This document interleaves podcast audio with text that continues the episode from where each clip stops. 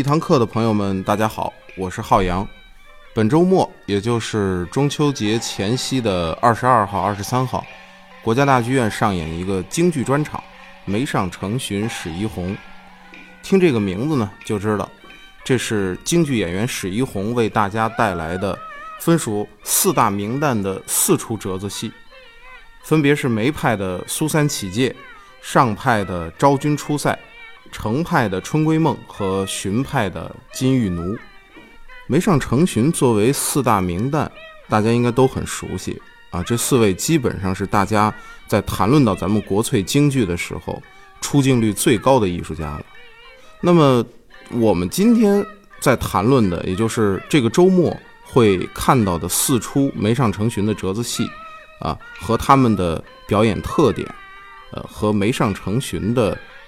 这个背后的一些故事，啊，我们今天可能呃花一点时间分享给大家，呃，我们呃就先从梅上成群的梅派开始说，可能大家最熟悉的就是呃梅派。那么梅派这次选的剧目呢是苏三起解，其实苏三起解应该是很多观众啊，甚至是不太了解京剧的观众都听说过的一个剧目，呃，这主要是。归功于这出戏有一段脍炙人口的唱段，就是西皮流水版的《苏三离了洪洞县》啊！相信很多，特别是八零后、九零后的朋友啊，童年时光对京剧这个概念的记忆啊，首先想到的就是这个唱段。所以说，很多人现在一提到苏三啊，就是离了洪洞县啊；一说到苏三，就是苏三起解。可是很多朋友。一定会有这样一个疑问：苏三起解这个起解是什么意思呢？起解在中国的古代就是押解犯人上路的意思，一般的时候就是发配流放，或者是提调一个犯人到省州府县城受审。那么在这个故事里边，《玉堂春》苏三起解的故事里，苏三是属于后者的，他是被押解从洪洞县到太原府受审。那至于苏三为什么要受审，他究竟犯了什么罪呢？这就不是苏三起解一折戏能够讲明白的了。苏三起解呀，是全部《玉堂春》的其中一折。这个《玉堂春》说的就是苏三，所以说整个故事就是围绕着苏三展开的。前面我们问那个问题，说苏三到底犯了什么罪呢？其实他是深陷一场杀人案的阴谋之中，而且呢，他被诬陷为。杀人案的凶手，哎，这个杀人案就更有意思了。苏三的罪名是谋杀亲夫，哎，说她把丈夫给杀死了。哎，苏三为什么要把自己的丈夫杀死呢？这个就是我们展开整个《玉堂春》背后的一个故事。呃，《玉堂春》整个故事的全剧，呃，现在已经并不容易见于舞台了。大家可以有机会的时候。在呃网上可以看到这出剧目的完整演出。现在我们今天能够常看到的演出，是从苏三起解开始到最后的监会团圆这么一个过程，但是也能够基本的把这个故事给讲明白。这苏三呢，本来是一个年轻的烟花女子，呃，和一个英俊小生啊王金龙相爱了。玉堂春这个名字呢，其实就是王金龙。呃，两个人在恋爱的时候，王金龙给他取的。王金龙呢是一个官二代啊，是一土豪，没事呢就喜欢逛这个秦楼楚馆。所以说呢，这个他在玉堂春身上花掉的钱特别的多，啊，日久天长，花钱如流水，他身上的钱就花没了。用现在的话说，就是把信用卡给刷爆了。这个妓院的老鸨啊，是属于认钱不认人，就把王金龙给扫地出门。那对付苏三怎么办呢？就把苏三给骗卖给了一个山西的商人，叫沈艳林。哎，这就是为什么我们说苏三起解要离开洪洞县。洪洞县在山西啊。哎，他这个嫁给的是一不是自己相爱的这个王金龙，而是一个呃，在京剧里边是一个丑行扮演的沈艳林。这到了山西之后呢，苏三过得也并不好。沈艳林有一个原配的妻子，非常嫉妒他。本来呢要下毒害死苏三，结果没想到把自己老公沈艳林给害死了。哎，这就是我们说苏三被诬告为谋害亲夫的凶手的这个前因。但是这个故事眼看着就要以悲剧给收场了，但是我们的剧情是峰回路转，说这个王金龙被赶出这个妓院之后，花这个身上没有钱了，但是他他本人是官二代啊，哎，而且还是个读书人，啊，在唱词里边说他是什么呢？是吏部堂前三舍人，这个王金龙啊是吏部尚书的三公子，哎，所以说人家底子好，发奋读书，金榜得中，考上了进士。非常巧合的是什么呢？他外放山西巡按，山西巡按管的就是苏三所在的这地界儿，所以说苏三被押往太原府受审，到后边跟王金龙见了面，自然也就是沉冤得雪啊。童话故事的结局就是两个人幸福的生活在一起了。这个就是苏三起解这个折子戏背后整个玉堂春的全部故事啊。我们今天再谈谈呢，说梅上成群的这个梅派和苏三起解这出戏之间的关系。其实要说起来呢，《玉堂春》这出戏，特别是苏三起解这个折子戏，其实并非是梅兰芳先生所独有的啊。其实梅派、上派、程派、荀派以及后来的张派，都唱过这出戏。那么梅兰芳或者说是梅派，对于苏三起解这出戏的意义在哪儿呢？我认为。梅先生啊，对这个作品有开创之功。说这个开创之功啊，主要体现在两个方面。首先，他是四大名旦里边改良这出戏的第一人。梅兰芳先生除了吸收此前呃王瑶卿先生对这出戏做的改良之外，他自己还独创了呃《史可恨》的这个唱段啊，也就是说，呃从“亦可恨，爹娘心太狠”一直唱到“酒也恨来，食也恨”。洪洞县内无好人，啊，可以说是把苏三的这个满腹的怨念啊，这个爆棚的负能量，呃，全部都给唱出来了，啊，这个尽管说这个唱段啊，像是苏三在释放负能量，像是在吐槽，但是它非常符合苏三当时的这个心境，啊，非常的真实，把这个史可恨的唱段放到苏三起解的这个这个地方。啊可以说是整个作品的神来之笔。那么，呃，梅先生呢也有录音存世，大家可以在今天欣赏到他的这段《史可恨》的唱段。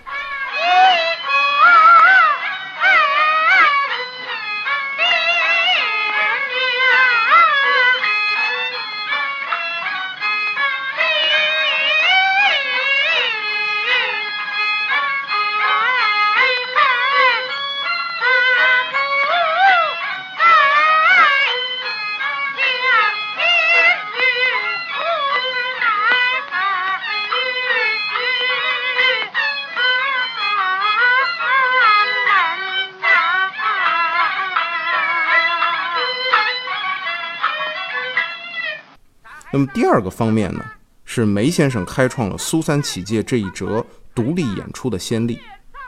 在他以前的演员啊，都是演大部头的玉堂春，从起解开始，然后呃这个演出三堂会审、监会团圆，最后大结局结束。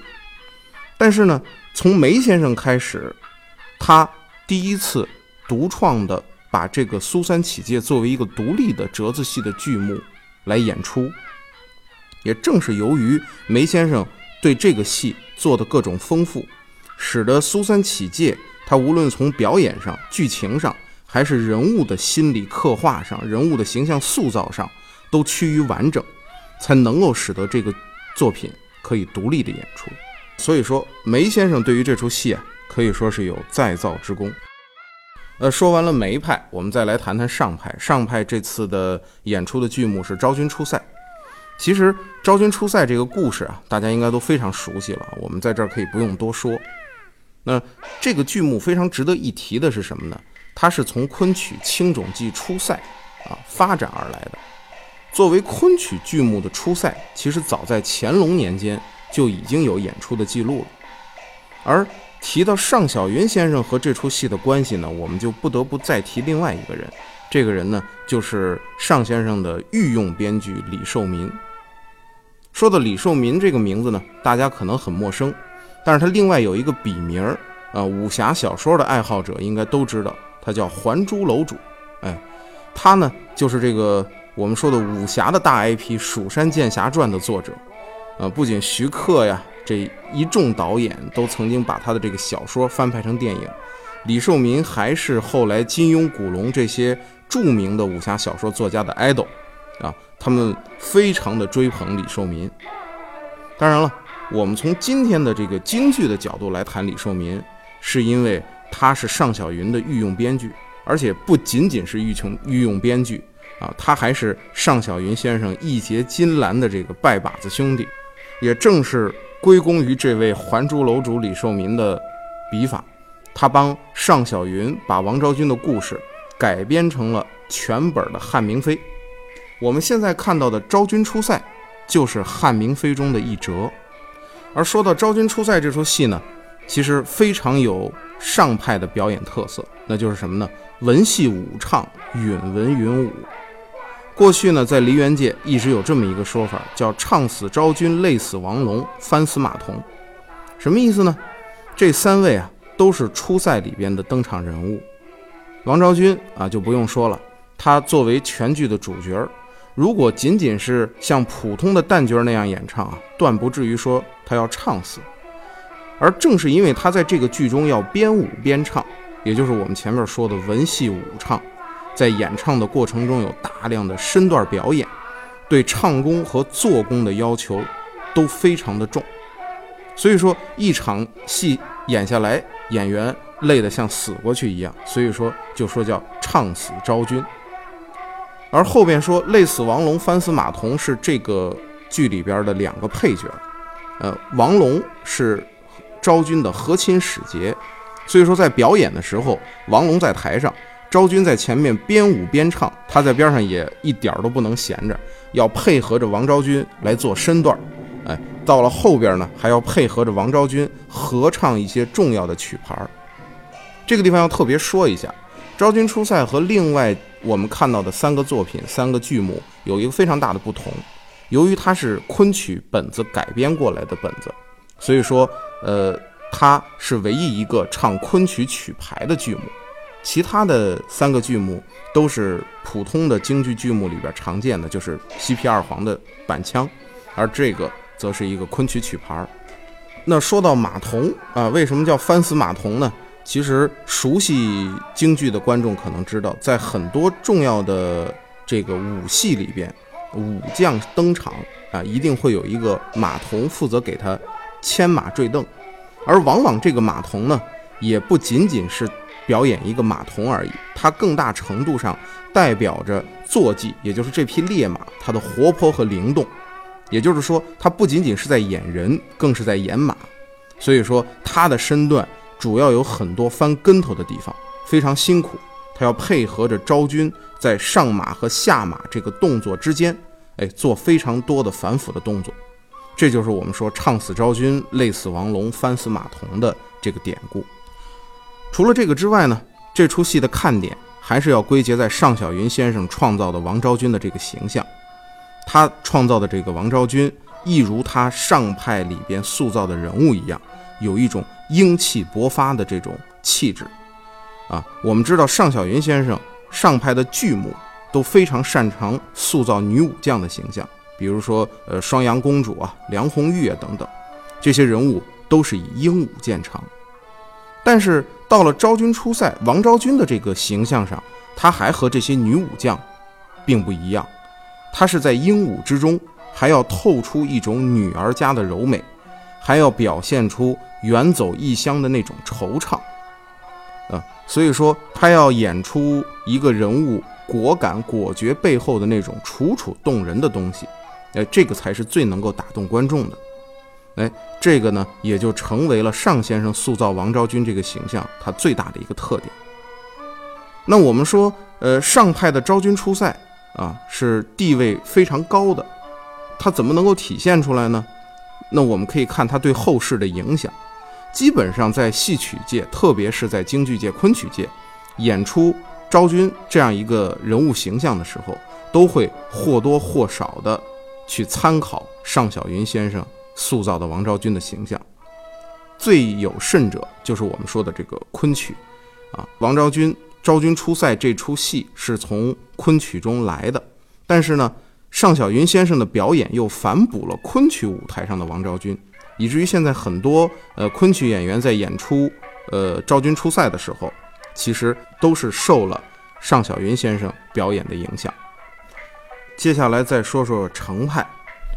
呃，其实对于这次这个主演史一红而言啊，他本来呢是梅派的演员，所以说对于梅派戏来说，他没有任何难度。那么上派这次选的这个昭君出塞呢，其实也是跟史一红他有武戏的底子，呃，原来的时候也演出过这样一出剧目，所以说梅派戏和上派戏这两个剧目对他来说，哎，还算是呃没有那么大的挑战。而到了这个程派的剧目呢，我们都知道。就是呃，曾经的时候，在咱们国家大剧院，史一红已经演出过程派的剧目《锁麟囊》啊，在当时就被认为是一个呃，可以说是跨行当的一个一个非常好的一个范例。但是这次他演程派戏的挑战在哪儿呢？他故意没有选《锁麟囊》，而是选出了一出《春闺梦》拿给大家呃来演出。那《春闺梦》这出戏呢，可以说是和《锁麟囊》齐名的。呃，程砚秋先生最负盛名的原创剧目，我们排一排，首先知道的是《锁麟囊》，其次呢就是《春闺梦》了呃，之前我在咱们一堂课的时候讲过程先生和《锁麟囊》，那也说到过程派的唱腔呢，以低回婉转、荡气回肠为他的特色，所以说非常擅长塑造悲剧角色，而《春闺梦》就是这样一出带有悲剧色彩的作品。《春闺梦》这个剧名呢，来自于唐诗里的名句“可怜无定河边骨，犹是春闺梦里人”。那熟悉这首诗的朋友肯定知道，啊，这个剧名以这首诗来命名，那基本上就可以认定啊，这这个作品是一个反战的作品。也的确如此，我们一直说陈砚秋先生是一个极具批判精神的艺术家啊，他关心时事，所以说呢，在这个剧目诞生的上个世纪三十年代。正好是中原大地军阀混战的时期啊，那个时候就是我们知道的内战不断，城头变换大王旗啊。正是程砚秋先生他有感于这种兵险荼毒、民不聊生的这种惨状，所以说他创演了这样一部作品，来警示当时的社会。《春闺梦》的故事非常简单啊，《春闺梦》还真的就是一个梦。这个女主人公呢叫张氏。她和她的丈夫王辉新婚不久，这个王辉啊就被强征入伍送上战场了。张氏思念丈夫，所以说这个日有所思，夜有所梦，在梦里呢就梦见了丈夫。她的丈夫解甲归来，两个人共诉衷肠，哎，缠绵闺房之乐。哎，本来很好，结果到了这个戏的后半段，突然间画风一转，战鼓声催。梦里边这个王辉啊，就直接被又带回了战场，而张氏呢，一见自己心爱的丈夫走了，也追过去，追进了战场里，以张氏的视角看到了战场上战争带来的这种惨祸。最后就是梦醒时分，张氏在这样一个诡异的梦境里苏醒，嗯，然而她的丈夫呢，其实早就已经在战场上战死了。《春闺梦》这出戏。贡献了很多脍炙人口的程派的代表性唱段，其中呃最具有代表性的，呃有两个唱段，我们可以在这里跟大家分享一下。这两个唱段的情感完全不同。前一个呢是一段呃西皮二六版转流水版的唱段，叫《可怜妇奴冲前阵》。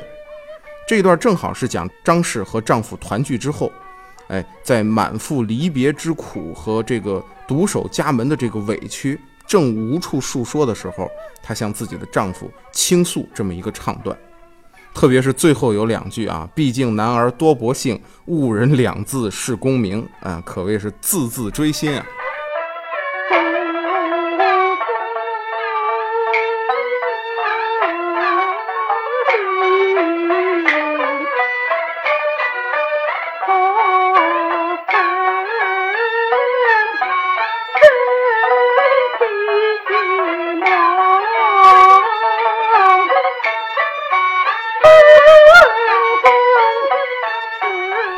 外一个唱段呢，是一个二黄腔的唱段，叫“一霎时顿觉得身躯寒冷”。哎，我之前在一堂课中跟大家分享《锁麟囊》这出戏的时候，也提到过，《锁麟囊》里也有一段一霎时，啊，一个经典唱段。但是这两个呢，其实只是开头的这三个词、三个字是重合的，内容完全不一样。所以说，大家以后在欣赏的时候，知道程派的唱段里面有两个一霎时。哎，这个春闺梦的这一段就是一霎时顿觉身躯寒冷。那么春闺梦的这个一霎时的这个唱段呢，其实并不是经常被人推荐的代表性的这个这出戏的代表性唱段。但是我个人觉得这一段呢，还是非常值得一听的。特别是这一段描写了张氏在战场上看到的战争的惨烈场景，那种浮尸百万的惨烈场景，啊，也也正是因为有这样一段唱段。表达了程先生当时对这种战争的控诉啊，可以说是非常有画面感的一个唱段啊。听完之后啊，会让人感到后脊发凉。哎，这也就正好是能够体现这种战争的残酷，也使这个作品能够达到一个非常高的反战的高度。接下来我们就来听一下这个唱段。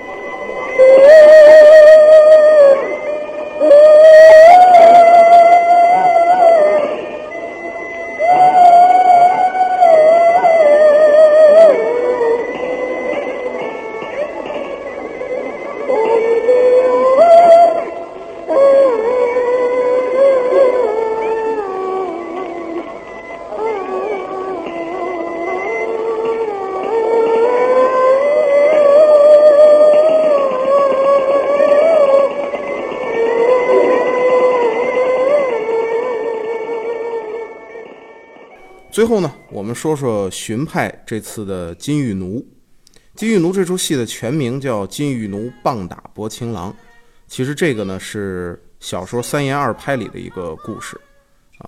说到戏曲啊，有一个非常有意思的现象啊，就是说这个三言二拍啊，简直是中国传统戏曲的一个大素材库啊。明代的这么一个小说合集，可以说是支撑起了戏曲剧目的半边天。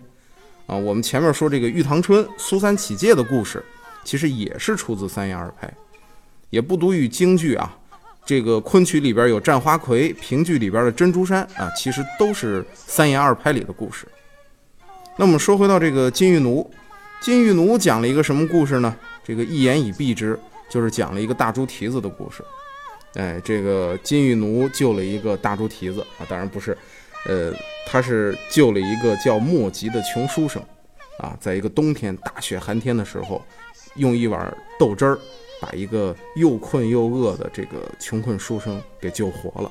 所以说这出戏呢也叫《豆汁儿记》，两个人呢也因为这个救命之恩一见生情就成亲了。后来呢，这个莫吉金榜得中，外放知县做官，哎，结果又嫌弃这金玉奴家出身不好。那这金玉奴是什么出身呢？他的父亲啊是丐头，丐头怎么说呢？就是乞丐的首领，也就是我们现在老说这丐帮帮主啊。他只不过是一个地区内的丐帮帮主啊。这个职业啊，其实在乞丐这个群体里，或者在社会底层啊，也算是殷实之家。所以说，这个金玉奴从小也没饿着，没累着啊，还能救一个心上人。但实际上呢？他仍然是一个社会底层，特别不光彩、为人瞧不起的一个职业，啊，就是这是一个乞丐中的王者，也还是乞丐啊，丐帮帮主也还是乞丐，所以说这个这个他们家的出身特别不好。那莫吉呢，当了官了，就嫌弃自己太太了。那他怎么解决这个问题呢？他解决问题方法特别直接，就是上任的路上，他们要坐船，哎，走水路。这个官船行至江心的时候，莫吉就杀心顿起。干脆把金玉奴推到水里去了，结果这个变成黄金王老五的莫吉上任之后，哎，他的上司对他非常好，呃，这个上司叫林润，啊，特别欣赏他，要把自己的女儿嫁给他，哎，这莫吉一想就非常高兴啊，这个这非常 happy 的就拜堂成亲了。结果这个故事的高潮啊，就发生在这个洞房里，洞房花烛之夜啊，莫吉被这个自己的新太太命人一顿棒打。啊！最后一见面，嚯，原来上司的女儿竟然就是金玉奴。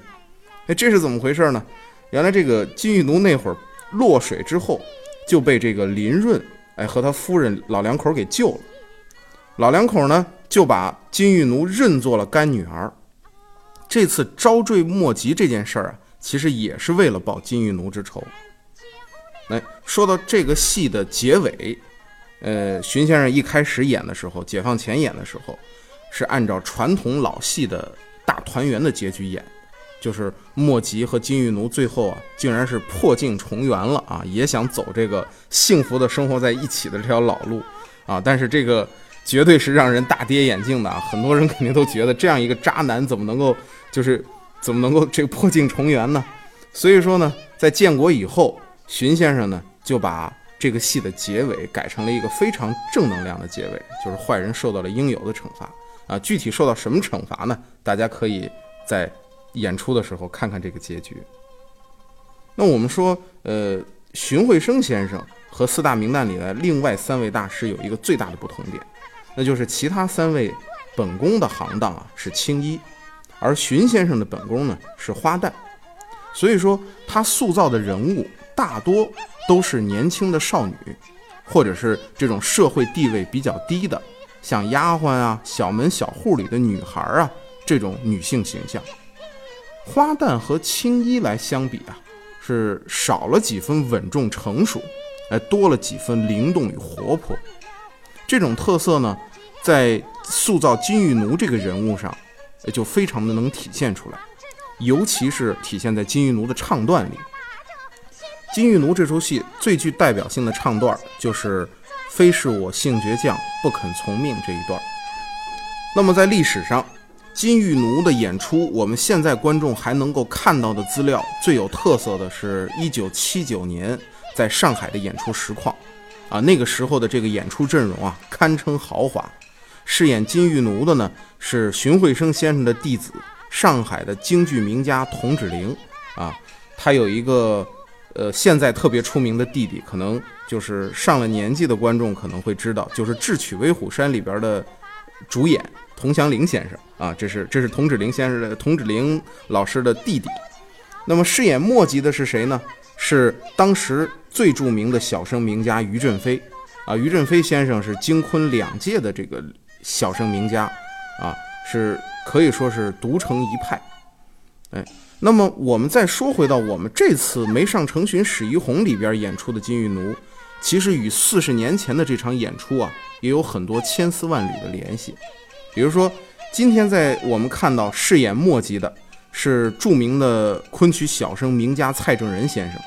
蔡正仁先生呢，就是于振飞大师的弟子，呃，等于是四十年前师傅演过的角色，四十年后现在徒弟又在国家大剧院的舞台上再演。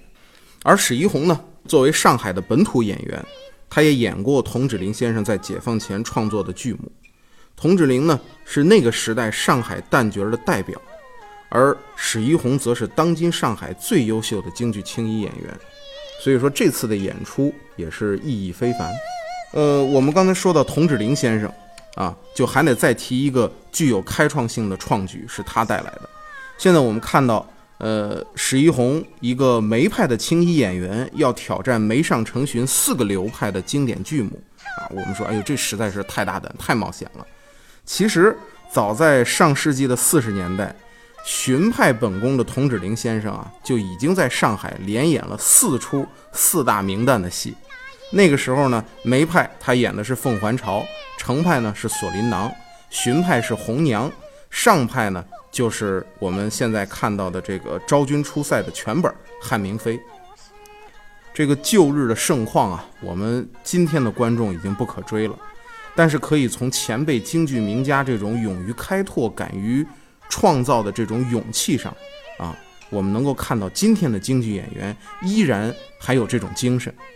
啊那么，如果我们今天啊要再体验当年上海滩风动一时的这种一人挑战四大名旦剧目的这种风采，啊，我们就可以在这个周末啊来到国家大剧院欣赏这次的梅上成巡史一红的精彩演出。